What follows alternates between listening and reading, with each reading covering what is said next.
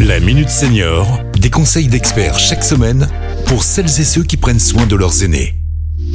Pierre-Marie Chapon. Bonjour, bonjour à tous. Dans l'esprit d'un grand nombre d'entre nous, la sieste est souvent associée aux vacances et à une pratique des personnes âgées. Parfois même, elle est associée à la paresse. Pour en parler, je retrouve Delphine Perrin, conseillère en prévention à la CARSA Tronal. Bonjour Delphine. Bonjour Pierre-Marie.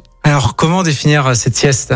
Eh bien, la sieste est une période de sommeil naturel qui se situe entre 13h et 15h. Nous sommes donc tous programmés pour dormir la nuit et en début d'après-midi.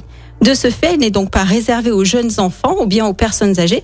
Que l'on ait bien dormi ou passé une très mauvaise nuit, on ressent tous de la fatigue après le déjeuner, accompagnée d'une baisse significative de notre vigilance, le fameux coup de barre. C'est donc une fausse idée de croire que la digestion provoque ce coup de barre, même si euh, l'envie de dormir peut être euh, évidemment accentuée euh, si on a mangé très lourd juste avant. Exactement, c'est pas forcément dû à euh, la digestion, euh, mais on sait par exemple que euh, la durée de cette sieste a vraiment son importance pour se sentir euh, plus ou moins bien en fait dans la journée pour récupérer son énergie par exemple.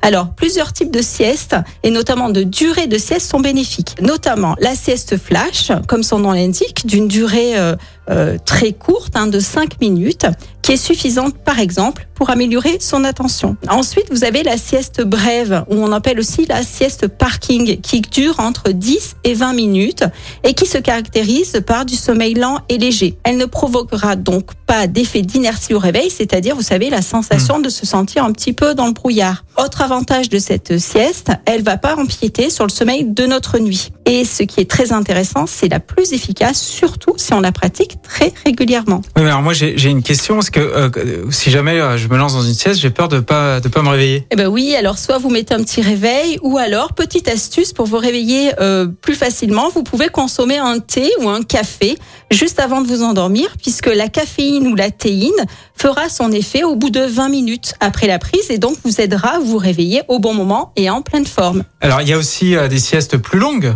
Oui, alors la sieste longue euh, que l'on va euh, calibrer sur 1h30 de durée, soit le temps d'un cycle complet du sommeil, dont l'objectif finalement est de compenser une dette de sommeil à la suite, par exemple, d'une très courte nuit. Par contre, ça ne va pas récupérer complètement cette dette de sommeil.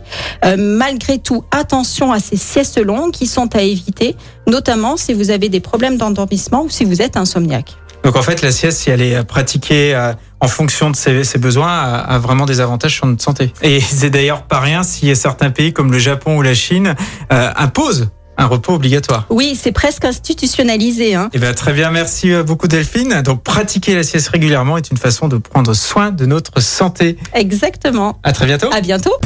Cet épisode a été rendu possible grâce à la CARSA Tronalp, Caisse d'assurance retraite et de la santé au travail, expert du bien vieillir.